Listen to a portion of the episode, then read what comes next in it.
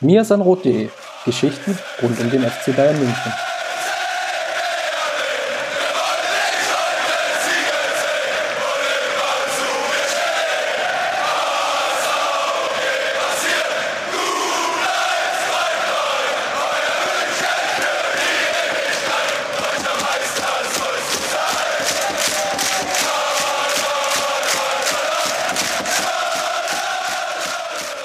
Herzlich willkommen. Schön, dass ihr wieder mit dabei seid zum Mir sind Rot Podcast. Mein Name ist Christopher Ramm und ich habe wieder an meiner Seite Justin. Grüß dich. Servus, Chris.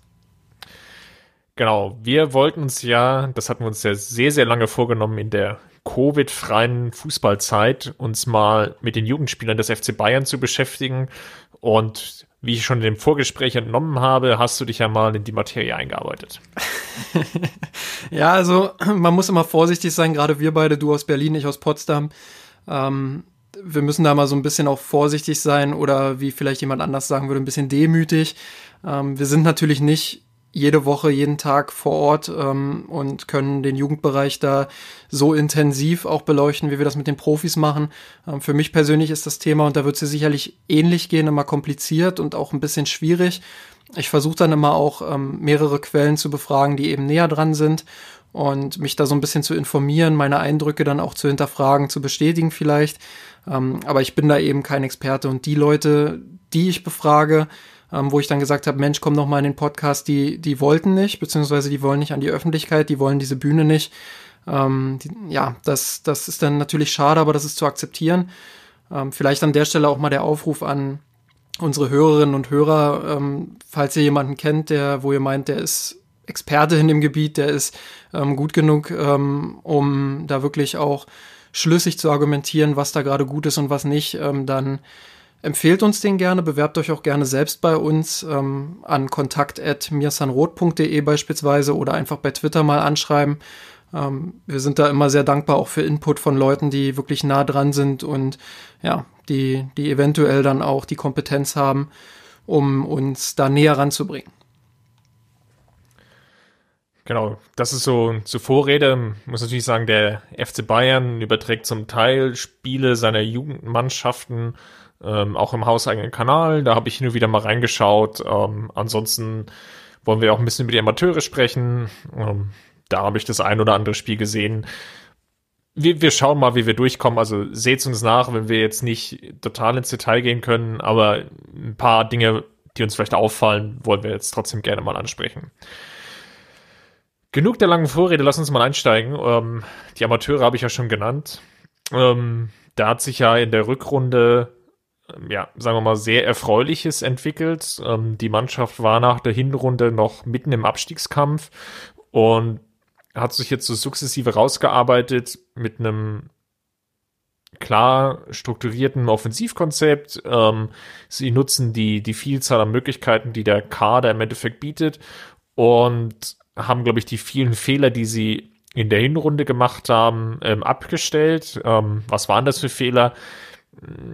Das Team von Sebastian Hoeneß hat es, glaube ich, verpasst gehabt, ähm, die, die richtige Balance zu finden in den Spielen. Sie waren auch in der Hinserie schon häufig in Führung und hatten dann aber das Problem, die Führung über die Zeit zu bringen. Ich glaube, da gab es so abenteuerliche Statistiken dann so äh, zwischendrin mal, dass sie so und so viele Punkte schon verspielt haben und das ging schon in den 15, 20, 20er Punktebereich rein. Also das war durchaus viel. Und ähm, das haben sie abgestellt, weil sie defensiv, ähm, wenn sie führen, stabiler stehen und dann auch ihre Konterchancen besser ausnutzen. Und um jetzt noch den Punkt noch drauf zu machen, aktuell stehen sie bei 41 Punkten auf Platz 7 in der Tabelle. Ähm, ja, witzigerweise nur noch drei Punkte bis zum Relegationsplatz in Liga 2, der natürlich ähm, keinerlei sportlichen Wert hat, weil die Amateure nicht aussteigen dürfen. Ähm, aber nach unten hin sind es jetzt mittlerweile schon neun Punkte Abstand, ähm, beziehungsweise auch neun Teams. Und wenn man so in die Tabellen der letzten Jahre reinschaut, ähm, in der dritten Liga mit den vier Absteigern, dann sieht man so, dass ungefähr 44, 45 Punkte reichen. Heißt anders formuliert, in ja, knappen elf Spielen, die noch zu spielen sind, benötigen die Bayern Amateure ungefähr drei bis vier Punkte, um sicher zu gehen. Ähm, will man vielleicht noch ein bisschen mehr Polster haben, ja, dann sind es vielleicht sechs bis acht. Ähm, kurzum, die Chancen, dass die Münchner ähm, noch ein weiteres Jahr in der dritten Liga sind, ähm, sind sehr hoch. Und jetzt meine Frage an dich. Welcher Spieler oder ja, welcher Spieler ist denn da bisher am meisten aufgefallen? Also ich würde auch so ein bisschen differenzieren. Ähm, du hast es ja schon gut eigentlich ähm, um, umrandet, nämlich, ähm, dass die Hinrunde ja durchaus mit vielen Schwankungen auch ähm, belegt war. Die Amateure waren ziemlich stark gegen die Top-Teams der Liga, das muss man mal sagen. Da haben sie äh, größtenteils sehr, sehr gute Spiele gemacht, äh, waren dann aber schwächer gegen die direkte Konkurrenz, ja, wo sie wo sie dann unnötig Punkte haben liegen lassen, wo sie teilweise auch Führungen verspielt haben, auch deutliche Führungen verspielt haben, weil sie einfach ähm, die Konstanz nicht auf den Platz bekommen haben, weil sie dazu zu instabil auch waren. Und ich habe so ein bisschen das Hauptproblem auch darin ge äh, gesehen, ähm, dass sie es unter Sebastian Hoeneß eben nicht geschafft haben, so ein richtig strukturiertes Spiel nach vorne hinzubekommen. Also klar, wenn sie mal so richtig in Fahrt waren, dann haben sie auch guten Offensivfußball gespielt. Aber das hat alles nicht so richtig durchgeplant gewirkt, nicht so richtig mit Hand und Fuß. Ähm, da hatte ich jetzt in der Rückrunde einen viel, viel besseren Eindruck auch von der Mannschaft. Äh, da da hat es mir schon deutlich besser gefallen und da würde ich jetzt auch den Bogen schlagen zu einem Spieler, der mir bisher sehr gut gefällt. Und das ist ähm, Angelo Stiller, der ja erst in der, in der Rückrunde so richtig zum Zug kam dort bei den Amateuren und meines Erachtens im Mittelfeld ähm, ja, dass das Geschehen in die Hand genommen hat, äh, viel strukturiert hat, gute Anlagen auch bewiesen hat. Also für mich ein ganz, ganz interessanter Spieler, ja, wo man mal beobachten 2001er muss. 2001er Jahrgang. Ja, wo man mal beobachten muss, wie, wie entwickelt der sich weiter. Also der hat einige Probleme im Mittelfeld der Amateure durchaus lösen können. Und ähm, das hat meiner Meinung nach dazu geführt, dass, dass ein bisschen mehr Konstanz einfach auf dem Platz ist, dass sie jetzt neben den Erfolgen, die sie natürlich gesammelt haben, das gibt ja auch Selbstbewusstsein. Und wenn man mal in so einem Lauf ist, das weiß jeder Fußballer, dann läuft, läuft vieles auch von selbst. Aber ähm, Stiller war für mich eine, eine sehr, sehr wichtige Komponente. Ähm, wer mir auch im Mittelfeld aufgefallen ist, ist sicherlich äh, Sabret Singh, den Brazzo aus Neuseeland geholt hatte ähm, zur, ja, jetzt ja nicht mehr ganz zur neuen Saison.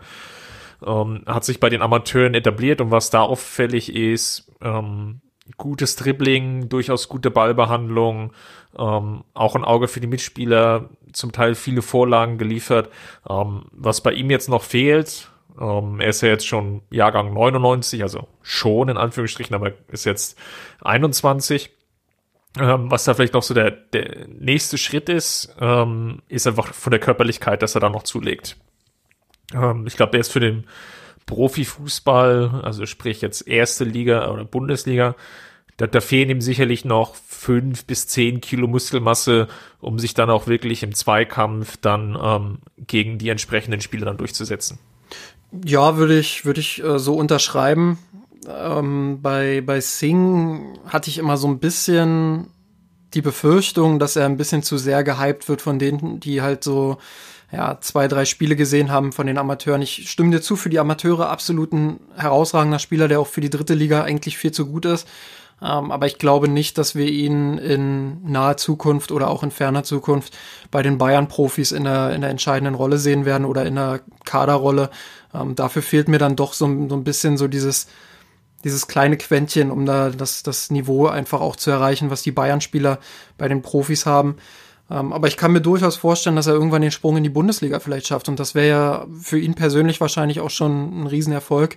Ähm, für die dritte Liga ist er eigentlich zu gut und äh, ganz, ganz wichtiger Spieler auch für die Amateure dementsprechend. Er muss vielleicht nochmal als Einschub dazugeben, was, glaube ich, wichtig ist, ist, dass ne, bei der Ausbildung des FC Bayern insgesamt der, der Spieler so natürlich nicht nur schauen muss, ähm, wo kriegt man jetzt Spieler für sich her und äh, wo öffnet man eine Perspektive ähm, für die eigene Bundesligamannschaft, sondern ähm, vielleicht ist es ja auch lukrativ oder es ist durchaus lukrativ für Jugendspieler auch ähm, die Amateure, die U19 des, des FC Bayern auch als Sprungbrett zu sehen, um sich im Profifußball generell zu etablieren. Ähm, nicht alle dieser Spieler können sich äh, beim FC Bayern und dann bei den Profis durchsetzen, aber für viele reicht durchaus das Talent für den Bundesliga-Fußball oder vielleicht auch für die zweite Liga. Und ähm, da aber dahin, diesen Weg dahin, dann die Ausbildung des FC Bayerns genossen zu haben, ist dann sicherlich auch kein Nachteil. nee, das auf keinen Fall, zumal ja auch viele von den Spielern ähm, bei den Profis einfach auch mittrainieren können. Und ich glaube, eins der prominentesten Beispiele auch aus, aus dem Kader der Amateure ist Joshua Zirkzee, der einen schwierigen Start in die Saison hatte in der dritten Liga. Ähm, einfach deshalb, weil Ochi Vrit natürlich im Sturm so einen, so einen Riesenlauf hatte und die Amateure spielen ja auch nur mit einem, einem Stürmer vorne.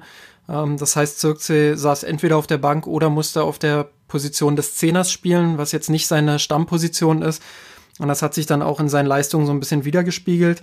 Ähm, allerdings ist Zirkzee dann, nachdem er mit den Profis mittrainieren durfte, also das, das hat sich ja, glaube ich, erst im, im Lauf der Saison ergeben. Ich habe jetzt keinen genauen Zeit, Zeitpunkt mehr im Kopf, aber seitdem er mit den Profis trainiert, ähm, hat er einen riesen Entwicklungsschritt nach vorn gemacht. Das hat man ja dann auch bei den Profis selbst gesehen, als er Lewandowski mal ersetzen musste oder ähm, ja von der Bank eingewechselt wurde und auch Tore geschossen hat. Ähm, auch da muss man natürlich sagen, man muss jetzt aufpassen, dass man den Jungen nicht zu hoch hebt. Das hat der Flick dann auch ähm, sehr, sehr gut jeweils moderiert. Aber er hat schon angedeutet, dass er viel Talent hat und dass er vielleicht eine Option ist, um in den kommenden Monaten und Jahren dann ähm, erstmal hinter Lewandowski sich zu entwickeln und dann vielleicht sogar den Schritt nach vorne zu machen und ähm, den, den ganz großen Sprung in den Sturm des FC Bayern zu schaffen. Zwei Namen noch vielleicht in der aus dem Offensiv, ähm, aus der Offensivreihe, die vielleicht nochmal zu, zu nennen sind, ist ähm, Leon Dayaku, der ja auch schon, oh Gott, jetzt muss ich überlegen, Bundesliga oder Champions League Minuten gesammelt hat. Oh, jetzt überrumpelst du mich. Ich würde auf Champions League tatsächlich tippen. Ja, ich, ich, ich meine, es wäre vielleicht sogar gegen Tottenham gewesen. Ja, kann sein.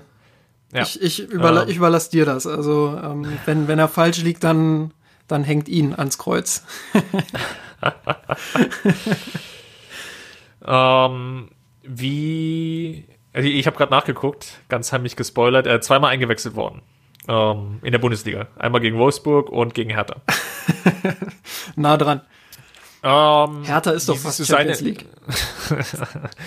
wie siehst du seine Entwicklung? Ähm, er kam ja auch aus Stuttgart ähm, zum FC Bayern. Ich glaube, oder mein, mein erster Eindruck, den ich bei ihm habe, es ist unglaublich polyvalenter Spieler und diese Polyvalenz führt aber, glaube ich, noch dazu, dass man noch gar nicht so richtig weiß, okay, in welche Richtung geht das Ganze? Ist es jetzt eher ein Stürmer? Ist es jetzt eher ein Flügelspieler? Ähm, ist es vielleicht eher auch sogar jemanden so für, für, für eine Mittelfeldposition auf der Außenbahn irgendwie, ähm, so dieses klassische linke, rechte Mittelfeld, ähm, vielleicht sogar eher beim FC Bayern dann logischerweise linker Verteidiger oder rechter Verteidiger. Alfonso Davis ist sicherlich so ein Beispiel, wie es dann so eine Rückwärtsentwicklung gab. Ähm, da tue ich mich bei ihm noch relativ schwer. Ja, ähm, Dayaku ist interessanterweise, und ich spoiler jetzt vielleicht sogar schon den, den zweiten Spieler, den du im Kopf hast, wenn du sagst Offensivspieler, ähm, ist vielleicht so ein bisschen das Gegenteil von Oliver Battista Meyer. Ähm, nämlich, er ist im athletischen Bereich extrem stark. Er ist, er ist wirklich da allen anderen im Kader vielleicht sogar einen Schritt voraus. Aber er ist halt im technischen Bereich nicht ganz so versiert wie beispielsweise in Batista Meyer, der dafür dann wiederum im, im athletischen Bereich noch zulegen kann. Ähm, aber Dayaku, der hat das in der Hinrunde bewiesen, wenn der in Umschaltsituation ist, wenn er den Platz hat, wenn er Raum hat, dann ist er wirklich sehr, sehr gefährlich. Dann kann er ähm, die Angriffe auch antreiben und äh, finalisieren. Ähm, Ob es aber dann tatsächlich irgendwann mal reicht, um, um bei den Bayern-Profis dann auch eine Rolle zu spielen, ich glaube, das hängt stark davon ab, ähm, wie gut er dann sich weiterentwickelt in engen Räumen. Also wenn man dann die Spiele sieht, wo die Amateure eben klarer Favorit waren, da war Dayaku dann häufig eben auch, äh, ja, ich will nicht sagen unsichtbar, aber eben mindestens unglücklich, hat es nicht geschafft, sich aus diesen engen Situationen Räume zu erarbeiten und Dribblings zu gewinnen. Ähm, da fehlt ihm einfach noch so dieses, dieses Quäntchen im technischen Bereich. Und da muss er sich weiterentwickeln, wenn er eine Chance haben will, irgendwann bei den Bayern zu spielen. Ähm, ich kann mir sehr gut vorstellen, dass irgendwann vielleicht mal getestet wird, ob er auf der Rechtsverteidigerposition äh, eine gute Rolle spielen könnte. Warum nicht? Du hast es gesagt, bei Davies hat es auch gut funktioniert. Ähm, ja, aber ich sehe ihn schon eher mit Stärken im Offensivbereich, im Spiel nach vorne. Und da muss er sich eben weiterentwickeln, wenn, wenn dann tiefstehende Mannschaften zu knacken sind. Um, ähm, wollen wir noch zusätzliche Worte über Batista Meyer verlieren? Ja, ich würde vielleicht ergänzen, dass er in seiner Entwicklung ja bis zum Winter in etwa doch relativ stagniert ist. Das lag vor allem daran, dass er viele Verletzungen hatte. Ähm, das ist natürlich bei so einem jungen Spieler dann gerade immer sehr schade, weil, weil das gewissermaßen auch verschenkte Monate oder Jahre sind. Ähm, deshalb ist schwer absehbar, ob er, ob er seinen Versprechungen, sage ich mal, also er ist ja ein, ohne Frage großes Talent, gerade im technischen Bereich, wie gesagt, eins gegen eins Situation, ähm, insbesondere im Halbraum auch sehr, sehr stark, erinnert mich da manchmal sogar ein bisschen an Julian Brandt. Ähm, aber ja, ob er, ob er dann den letzten Schritt auch schafft, das hängt so ein bisschen davon ab, wie, wie schwer diese, diese letzten Jahre dann auch wiegen, wo er viele Verletzungen hatte. Wenn er jetzt am Stück fit bleibt, kann ich mir durchaus vorstellen, dass dann auch die Vorschusslorbeeren, die er jetzt von Martin de Michelis beispielsweise bekommen hat, ähm, dass er die dann auch erfüllen kann und durchaus eine Rolle spielen kann in zwei bis drei Jahren beim FC Bayern, innerhalb der nächsten zwei bis drei Jahre. Gut, dann haben wir jetzt ja schon fast alle Spieler der Amateure durch. Ich würde vielleicht noch mal einen Blick ganz kurz auf die Abwehr richten. Ähm, da haben sich so drei Spieler im Endeffekt herauskristallisiert, ähm, die relativ viel Spielzeit bekommen. Das ist einmal äh, Derek Köhn, ähm, das ist Chris Richards, der Amerikaner, der aus Dallas kam. Und das ist Lars Lukas May. Ähm, vielleicht mal zu, zu allen dreien. Wie siehst du da insgesamt generell gesprochen die Entwicklung und ist da irgendjemand dabei, der wirklich so hervorsticht? Ähm, ja, vor einem Jahr hätte ich auf jeden Fall gesagt, Lukas May, der sticht absolut hervor, sticht da ja auch immer noch, keine Frage. Ähm, da werden wir gleich nochmal detailliert vielleicht drüber reden. Ähm, bei Derek Köhn fand ich bemerkenswert, dass er ein relativ ordentliches Offensivspiel hatte, also viel nach, nach vorne gemacht hat, die Mannschaft gut angetrieben hat von hinten. Ähm, hatte so die ein oder andere Schwäche, ja, ja, wenn es nach hinten ging. Ähm, aber geht jetzt ja auch nach der Saison zu Wilhelm II. Genau, also, also der Verein heißt so, es ist nicht die zweite Mannschaft von Wilhelm. genau, also hätte ich auch nicht damit gerechnet, dass es irgendwann reicht für die für die Profis. Und der dritte war Chris Richards, ne? Genau. Ja, da fand ich in den letzten Jahren, Monaten war da relativ Hype um, um die Personalie. Ich finde, oder vor zwei Jahren hätte ich gesagt, naja, oder vor einem Jahr, naja, das war eher so ein, so ein Marketing-Ding so, dann US-Spieler zu holen, der da auch viel Aufmerksamkeit bekommt, ähm, wo sie sagen, ja, Amerika beim FC Bayern und so. Ist ja typisch, dass man solche Spieler eben auch mal an den FC Bayern bindet, so. Also ich fand ihn jetzt nicht überragend. Und er hat jetzt aber in den letzten Monaten gute Schritte nach vorn gemacht, fand ich, hat eine gute Rolle auch in der dritten Liga gespielt. Ich bleibe aber nach wie vor dabei, dass es nicht reichen wird für, für den Profikader des FC Bayern. Vielleicht höheres Niveau, beziehungsweise wahrscheinlich, sehr wahrscheinlich sogar höheres Niveau als jetzt aktuell dritte Liga. Aber äh, beim FC Bayern sehe ich ihn in Zukunft eher nicht denke auch sein Ziel. Es ist so einer dieser Spieler, wo ich durchaus Potenzial sehe. Ähm, das ist jetzt schon angesprochen, hat sich stark im Stellungsspiel verbessert, äh, hat es vielleicht auch in der taktischen Ausbildung gefehlt. Das ist ja bei Verteidigern auch ähm, sehr, sehr schwierig, ähm, das dann immer so zu bewerten und, und, und gerade äh, auch bei den ja, zugekauften, wie ist da die, die taktische Entwicklung vorher gewesen und ja, bei, bei so Quereinsteigern ähm, wo jetzt vielleicht die Ausbildung jetzt noch nicht ganz auf dem Niveau ist, wie sie jetzt vielleicht ähm, im europäischen Profifußball ist, ähm, muss man das Ganze jetzt mal vielleicht nochmal im anderen Licht betrachten. Wie gesagt, gute, gute Entwicklungsschritte gemacht. Ähm, was ich mir hier bei ihm sehr gut vorstellen könnte, ist, dass er sich irgendwo zwischen ja, Bundesliga-Niveau ungefähr einpendelt. Und das ist ja dann durchaus schon ein Erfolg und ähm, ja, da müssen wir mal gucken, wie die Reise weitergeht. Ja, also bei ihm ist hauptsächlich eben das Problem, dass er nach, nach vorne wenig Einfluss hat. Also die Außenverteidigerpositionen des FC Bayern, auch bei den Profis, sind ja doch eher mit den Aufgaben ja, ausgestattet, auch mal nach offen, äh, nach vorne was zu machen, äh, für die Offensive was zu tun, da wirklich auch Einfluss zu haben, die Flügelstürmer zu unterstützen. Das kommt mir bei Richards alles zu wenig. Ähm, erst hinten ist er gut, er hat sich da verbessert, du hast gesagt, Stellungsspiel ist besser geworden gewinnt jetzt völlig subjektives Gefühl. Ich weiß nicht, ob das stimmt. Das muss man dann in den, in den Statistiken, wenn es da welche gibt, mal nachprüfen. Aber von meinem subjektiven Gefühl her gewinnt er auch mehr Zweikämpfe, mehr wichtige Zweikämpfe.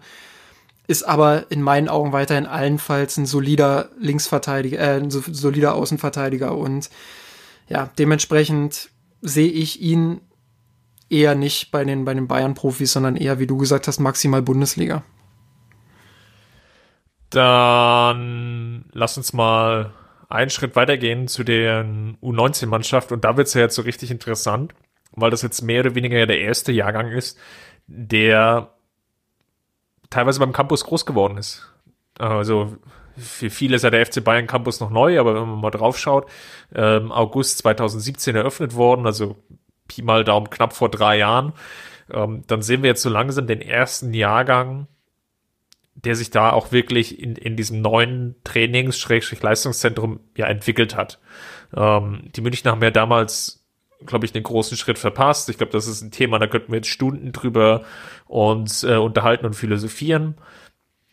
Kurz zusammengefasst, glaube ich, kann die These schon im Raum gestellt werden, dass nach der 2010er Generation, die dann kam, um Alaba, Schweinsteiger, Lahm, ähm, wen habe ich jetzt vergessen? Thomas Müller, hm. ähm, Bartstuber vielleicht auch noch zu nennen, dass da so diese fünf, sechs Spieler, die sich aus der eigenen Jugend heraus alle so in dem gleichen ähnlichen Zeitraum so herauskristallisiert haben, so angefangen vielleicht von 2005 ähm, bis hin zu 2009, ähm, dass so diese ganze Clustergilde, dass es danach eigentlich keinen mehr gab, der dann so richtig ähm, durchstarten konnte. Ähm, und der FC Bayern hat auch ausgemacht, dass es zum Teil einfach daran liegt, dass die eigenen Strukturen vielleicht an der Sebener Straße nicht mehr gut genug dafür sind, haben für relativ viel Geld diesen neuen Campus gebaut und genau, jetzt stehen wir hier, ähm, knappe drei Jahre später, der ist offen. Ähm, es war, glaube ich, von Anfang an klar, dass nicht sofort danach ähm, ja, die Bäume in den Himmel wachsen, sondern dass es eine sukzessive Entwicklung gibt. Und ich glaube, die sehen wir jetzt mittlerweile auch, ähm, dass sie erste Früchte trägt bei der U19. Genau, also viele haben ja in der Vergangenheit dann auch den, den Fehler gemacht, ähm, zu sagen, ja, jetzt ist der Campus da, aber es kommen ja irgendwie keine Talente, was soll denn das so? Ähm, du hast vorhin bei den Amateuren schon einige, einige Talente angesprochen, so, so Lukas May, ähm, vielleicht jetzt auch Oliver Battista Meyer, das sind so die ersten, ähm, die, die man dann nennen kann, die wirklich nennenswert auch sind ähm, aus, der, aus der Arbeit des Campus, ist natürlich logisch, dass die Früchte dann auch erst äh, Jahre später geerntet werden können. Aber sie müssen eben auch geerntet werden. Und ähm, jetzt hast du über den U19-Kader schon gesprochen.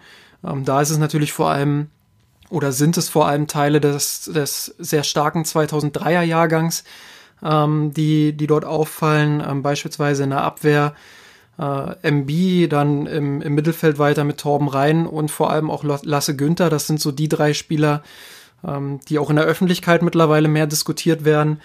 Ähm, ja. Die zum Teil vielleicht sogar noch ähm, U17 spielen könnten. Genau, die, die also in ihrer Entwicklung auch schon sehr, sehr weit sind für ihr Alter, ähm, wo der FC Bayern auf jeden Fall, ich sag mal, dran gemessen werden muss, dann in, in vier, fünf Jahren spätestens, allerspätestens, äh, wahrscheinlich sogar eher noch deutlich früher. Ähm, daran muss er sich dann messen lassen, dass da mindestens ein, zwei Spieler, wenn nicht sogar noch mehr, äh, den Sprung dann schaffen zu den Profis. Ich meine, dazu gehört viel mehr als Talent. Das ist ein sehr, sehr komplexer Prozess. Aber das sind eben Spieler, die haben das Talent und die müssen dann den Sprung wirklich auch zu den Profis schaffen. Und ähm, daran wird sich dann auch die Rolle des Campus und die Organisation des Campus und alles, was damit dranhängt, äh, messen lassen müssen. Ja, dann lass uns mal, oder vielleicht noch einen Satz vielleicht zu, zum sportlichen Werdegang. Ähm, was, glaube ich, die Saison ganz gut gelaufen ist, ist so diese Balance hinzubekommen zwischen Youth League und Bundesliga. Ist ja schon eine Umstellung für die Spieler. Ähm, also aus meiner Sicht macht das natürlich schon Sinn, dass es durchaus einen Kader gibt ähm, oder dass Jugendspieler auch daran zu hin entwickelt werden, europäisch zu spielen und auch diese Belastung im Endeffekt mal ähm, mitzuerleben. Gleichzeitig ist es natürlich aber auch so, dass es sehr, sehr belastend sein kann, weil die Spieler dann ähm, mit den Profis ja mitreisen. Also Youth League ist ja zumindest in der Vorrunde so strukturiert, ähm, ja, dass sie eigentlich den gleichen Spielplan haben wie die Profis, ähm, dann meistens irgendwie am Nachmittag ähm, vor dem Profispiel dann antreten, jeweils zu Hause oder auswärts. Und ja, dann ist halt, glaube ich, teilweise der Sprung natürlich sehr groß zwischen Bundesliga und Youth League, also dem, dem Champions League-Ersatz. Und dann muss das auch erstmal mit den Reisen gelernt und verkraftet werden. Wenn du halt jetzt irgendwie in London gespielt hast und dann, ja, geht's halt irgendwie weiter und du spielst dann halt in Kaiserslautern oder gegen Ulm, dann wird's halt vielleicht noch ein bisschen schwierig für den Kopf. Ne? Das sind jetzt keine Ausreden, aber das ist so, ähm, ja, das, das muss, glaube ich, erlernt werden und das war jetzt auch in dieser Saison wieder auffällig, dass sich die U19 in der Hinrunde doch schwer getan hat, ähm, auch mit dem Michelis jetzt, glaube ich, als neuen Trainer, wenn ich es noch richtig im Kopf habe, ähm, der glaube ich, sich ganz gut entwickelt hat, ähm, auch besseres Verständnis dafür entwickelt hat, auf jeden Fall in der Hinrunde ähm, oder nach der Hinrunde waren sie Platz drei, mittlerweile die Tabellenführung übernommen, haben jetzt aus der Rückrunde ähm, ja, sechs Spiele gespielt, alle gewonnen. Ähm, nur dummerweise halt in der Youth League dann ausgeschieden. Im Achtelfinale. Genau, leider. Das, das Spiel habe ich auch gesehen, war die erste Halbzeit doch sehr verschlafen. Dann gegen Ende ähm, vielleicht ein kleines bisschen besser geworden, aber äh, war doch ein sehr, sehr, sehr, sehr, ja, ich finde gar keine richtigen Worte dafür. Es war, man will ja auch nicht zu hart kritisieren, weil gerade im Jugendbereich ähm, sind die Ergebnisse dann doch eher zweitrangig. Es geht darum, diese Erfahrungen dann mitzunehmen und daraus auch zu lernen, eine positive Fehlerkultur zu haben. Ähm, deshalb ist, ist es auch nicht böse gemeint, wenn ich jetzt sage, die, die Amateure, äh, die Amateure sage ich schon, ähm, die U19 war da klar unterlegen. Also man hat auf dem Papier, ähm, ich glaube, Napto hat es damals auch auf Twitter so geschrieben, eine der talentiertesten Jugendmannschaften seit längerem gehabt. Ähm, die konnte aber ihr Talent nicht vollends auf den Platz bringen. Äh, aus verschiedenen Gründen einfach. Also man hat gemerkt, da sind Spieler aus drei verschiedenen Mannschaften in der ersten Elf, die nicht so aufeinander abgestimmt sind, wie vielleicht der Gegner es war. Ähm, man hat auch gemerkt, dass der ein oder andere Spieler nicht an sein Leistungslimit dann auch kam. Ja, und dementsprechend sieht das dann eben so aus, wie es im Jugendbereich eben manchmal aussieht. Und wie gesagt, davon muss man dann ähm, die Erfahrung mitnehmen, positive Fehlerkultur und ja, in, in Zukunft das auch besser machen. Ich finde die Youth League ähm, allein vom Niveau her schon, schon sehr, sehr wichtig für die sportliche Entwicklung der Talente. Also man wird da schon nochmal ganz anders gefordert als beispielsweise in der Junioren-Bundesliga.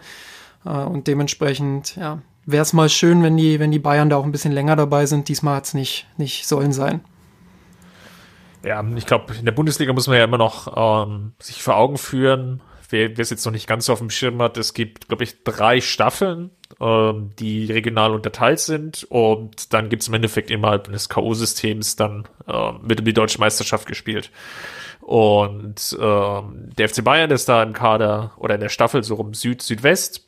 Und da sind dann auch ähm, solche Mannschaften, die ich eben gerade schon angesprochen habe. Kaiserslautern, Offenbach, Ulm, äh, Kräuter Fürth, teilweise ähm, Jugendmannschaften, die dann auch einem Auf- und Abstiegssystem drin sind ähm, und wo sich gerade die Aufsteiger zum Teil unglaublich schwer tun, dann dieses Niveau in teilweise ja ihrem nächsten Jahrgang dann zu halten. Und das, das sieht man halt immer wieder, dass dann irgendwie Aufsteiger drin sind, wie auch in diesem Jahr Ulm und, und Kräuter Fürth, die dann teilweise ja bei, bei 20 Spielen knappe 50 Gegentore sammeln. Ja, und im Endeffekt mit, mit, mit sieben Punkten irgendwo so im, im Niemandsland der Tabelle rumkrebsen, wo natürlich die, die Profis, in Anführungsstrichen, der, des FC Bayern und dann ist vielleicht noch die Jugendmannschaften von, von Stuttgart, Mainz und ja, vielleicht mit Abstrich noch Freiburg, Hoffenheim zu nennen, ganz klar, ähm, wo die sich dann einfach leicht tun gegen diese Mannschaften und dann auch so ein Ungleichgewicht dann entsteht und dann gibt es im Endeffekt innerhalb dieser Bundesliga nur ganz, ganz wenige Spiele, wo es wirklich drauf ankommt. Lass uns mal, ähm, wir haben uns ja vorhin über die Amateure unterhalten und über die Abwehr und dass Lukas Meyer da jemand ist, der relativ stark heraussticht, der ja gute Leistung auch bringt in der dritten Liga, der auch, wo man auch merkt, der deutlich unterfordert eigentlich ist, selbst in der dritten Liga. Ähm, aber lass uns mal diese Personale, die wir da so ein bisschen auch ausgelassen haben vorhin in der Bewertung, äh, als Anlass nehmen, abschließend vielleicht darüber zu sprechen, ja, ähm, warum schaffen es Talente wie eben Lukas May, der vor zwei Jahren, wenn nicht sogar noch vor einem Jahr, äh, als einer der besten Innenverteidiger seines Jahrgangs vielleicht sogar in Europa galt, äh, warum solche Spieler dann eben den Sprung zum FC Bayern zuletzt nicht geschafft haben, warum da irgendwie die Hürde ähm, da war und das nicht erreicht wurde. Das ist so ein Thema, glaube ich, was auch viele Hörerinnen und Hörer beschäftigt und äh, da würde mich äh, deine Meinung unter anderem auch interessieren. Ja, ich glaube, da fallen relativ viele Dinge zusammen. Ähm, erstmal sind es einfach Unterschiede, das muss man sich immer wieder vor Augen führen. Und das ist aber auch, glaube ich, ein relativ langer Lernprozess. Also das ging mir zumindest so. Ähm, dass eine Mannschaft, eine Jugendmannschaft gut sein kann, dass da teilweise auch Spieler klar herausstechen.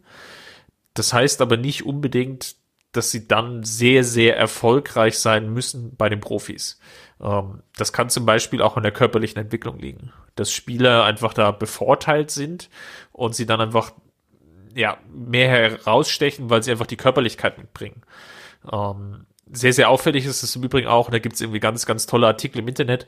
Ähm, schaut mal in diesen ganzen Jahrgängen und diesen ganzen Mannschaften rein, wann die Spieler teilweise geboren sind. Das geht immer nach Kalenderjahr und es gibt so eine statistische Signifikanz, dass viele Jugendspieler tendenziell eher im, im Januar, Februar oder alle spätestens im März geboren sind, ähm, die dann einfach schon früh hoch oder, oder reifer sind als die, die dann im Dezember geboren sind und dann aber im gleichen Jahrgang spielen. Und das macht sich dann körperlich bemerkbar und die haben dann einfach bessere Chancen. Und diese Körperlichkeit ist in diesem Jugendfußball enorm wichtig geworden. Ähm, dieses, ja, ich, ich trainiere mir diese Körperlichkeit, äh, diese Robustheit, die trainiere ich mir irgendwie erst später an. Das ist, glaube ich, per se nicht mehr richtig, sondern das muss eigentlich spätestens im 15, 16 Lebensjahr irgendwie einsetzen. Und da gibt's halt Spieler, die sehr, sehr weit sind und ich glaube auch, ähm, dass, dass Lukas May so ein Spieler war, der dann halt sehr früh aufgefallen ist, weil er schon eine gewisse Robustheit mitgebracht hat. Ähm, der eine oder andere hat sicherlich auch noch das Bundesligaspiel gegen Hannover, als New Heintges da mal reingebracht hat, äh, vor Augen das ist eigentlich nicht aufgefallen, dass der ja eigentlich ja noch ein Teenager war. Hm, von der, also von seiner reinen Statur her. Und dann dabei da, dann diesen, diesen Sprung zu schaffen, in dieses Profifußball gehört eben viel, viel mehr dazu. Das ist dann die persönliche Einstellung äh, zu diesem Sport und ähm, all den, den Leiden, die das einfach auch ja mit sich bringt, körperlich. Und der, der Verzicht, ähm, das ist dann ja auch eine gewisse Herausforderung logischerweise, die glaube ich auch ein Problem ist bei, bei vielen Spielern und vielleicht natürlich auch beim FC Bayern im Besonderen, weil ich kann mir auch natürlich schon sehr gut vorstellen, ähm, dass selbst halt unsere Jugendspieler oder die Jugendspieler des FC Bayern ähm, durchaus gut bezahlt werden. Und ich will nicht sagen, die haben dann schon ausgesorgt. Ähm, das ist aber auch erstmal ein Punkt, mit dem sie lernen müssen, umzugehen. Gerade diese, also so jemand wie, wie Lukas May, der, der durchaus als Perspektivspieler gehandelt wird, der wird seinen Lebensunterhalt dann schon selber bestreiten können. Und zumindest für den Moment, ja. ja, zumindest für den Moment. Und das sind, glaube ich, so einfach relativ viele weiche Faktoren, die dann zusammenlaufen. Plus natürlich, und jetzt komme ich vielleicht nochmal zu dem ganz großen Bogen, eben die andere Sichtweise. Wir beim FC Bayern jetzt lange Zeit das Problem hatten nach dem Abgang von Pep Guardiola, ähm, aller spätestens, dass auf der Trainerposition es eigentlich sehr, sehr wenig Konstanz gab. Die drei Jahre von Pep Guardiola waren ja im Endeffekt schon eine Ausnahme und bilden einen, einen abgeschlossenen Zeitraum wieder. Ähm, wenn man jetzt davor schaut und danach, dann, dann gab es sehr, sehr viele Wechsel auf der Trainerposition. Und ich will jetzt gar nicht irgendwie auf die einzelnen Personen an sich eingehen, sondern jeder Trainer beim FC Bayern schwimmt erstmal oder kämpft erstmal für sein eigenes Überleben. Und da geht es gar nicht so sehr um Ausbilden und Perspektiven schaffen, sondern da geht es erstmal wirklich darum, Spieltag für Spieltag zu überleben. Das haben wir natürlich jetzt in der Extremform bei Nico Kovac gesehen, ganz klar, der ganz häufig schon angezählt war und auf, aufgrund der, der verschiedenen Ergebnisse immer so mit einem Bein schon vor seiner Entlassung stand. Ob das jetzt gerechtfertigt ist oder nicht, das will ich jetzt gar nicht an der Stelle bewerten, sondern ähm, das ist einfach so als Faktum hingestellt. Und dann ist es natürlich auch verständlich, dass diese Trainer dann nicht unbedingt darauf verpicht sind, zu überlegen, ja gut, wie binde ich denn jetzt diesen oder jeden Spieler ein? Sondern da greife ich natürlich eher noch auf das altbewährte Material zurück, auch wenn vielleicht der Jugendspieler sogar vielleicht eine bessere Perspektive hätte oder längerfristig die Chance auch verdient hätte ich will jetzt gar nicht auf die einzelnen Positionen eingehen, aber Mai ist sicherlich eines dieser prägnantesten Beispiele. Ähm, gleichzeitig ist es natürlich dann auch sehr, sehr viel Argumentation, die nötig ist, ähm, hin zu den Fans, hin zu den Medien, ähm, Haifischbecken Bundesliga, ähm, dann so einen Mai zu bringen und dann zum Beispiel zu sagen, ja gut, Boateng und Martinez, um einfach jetzt mal zwei rauszugreifen, ihr sitzt nur auf der Bank, der Junge muss spielen und muss sich entwickeln.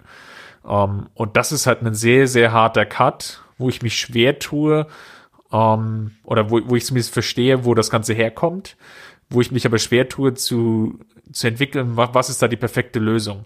Ähm, der, der naheliegende Trugschluss ist natürlich sehr, sehr häufig, ja gut, lass uns halt versuchen, die Spieler zu verleihen.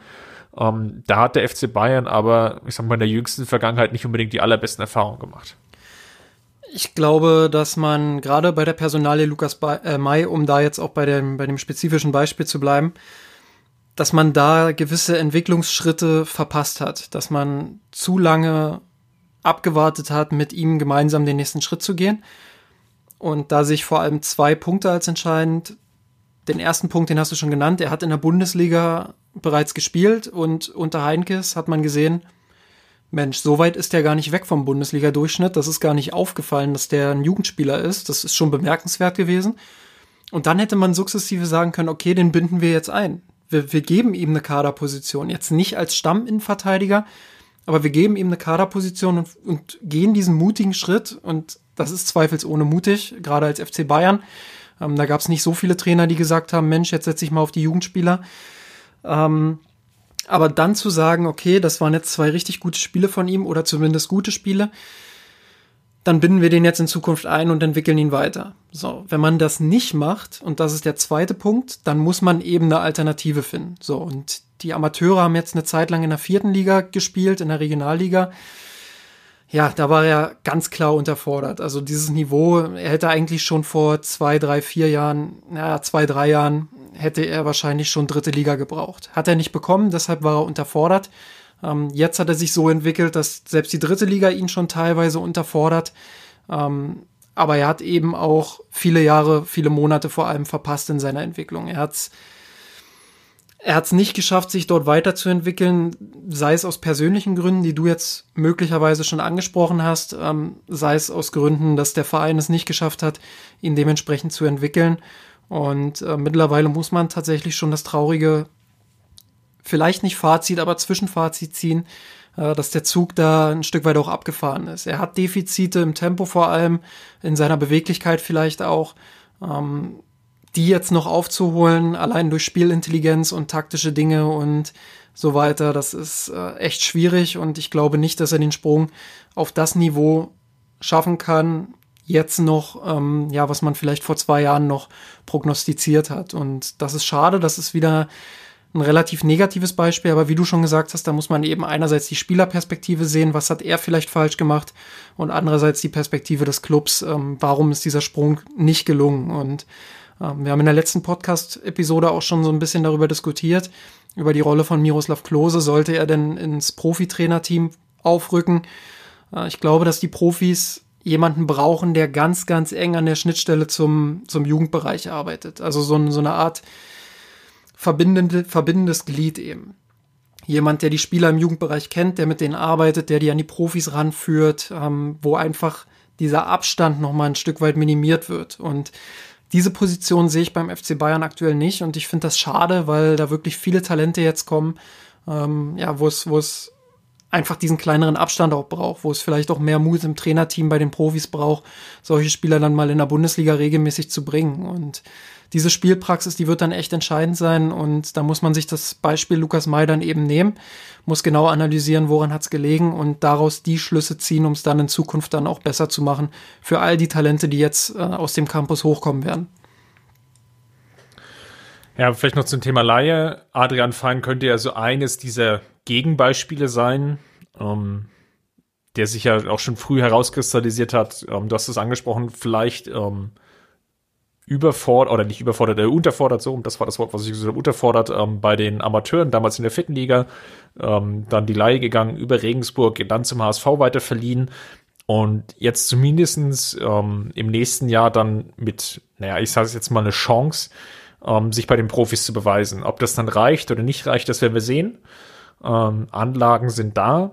Ähm, hat er jetzt auch noch unlängst seinen Vertrag verlängert. Also von daher gibt es durchaus die, die Möglichkeit, sich das Ganze jetzt nochmal anzuschauen. Und eine Variante könnte ja sein, über das Sommertrainingslager, jetzt müssen wir generell wegen der Covid-Krise jetzt mal schauen, wie sich das Ganze entwickelt.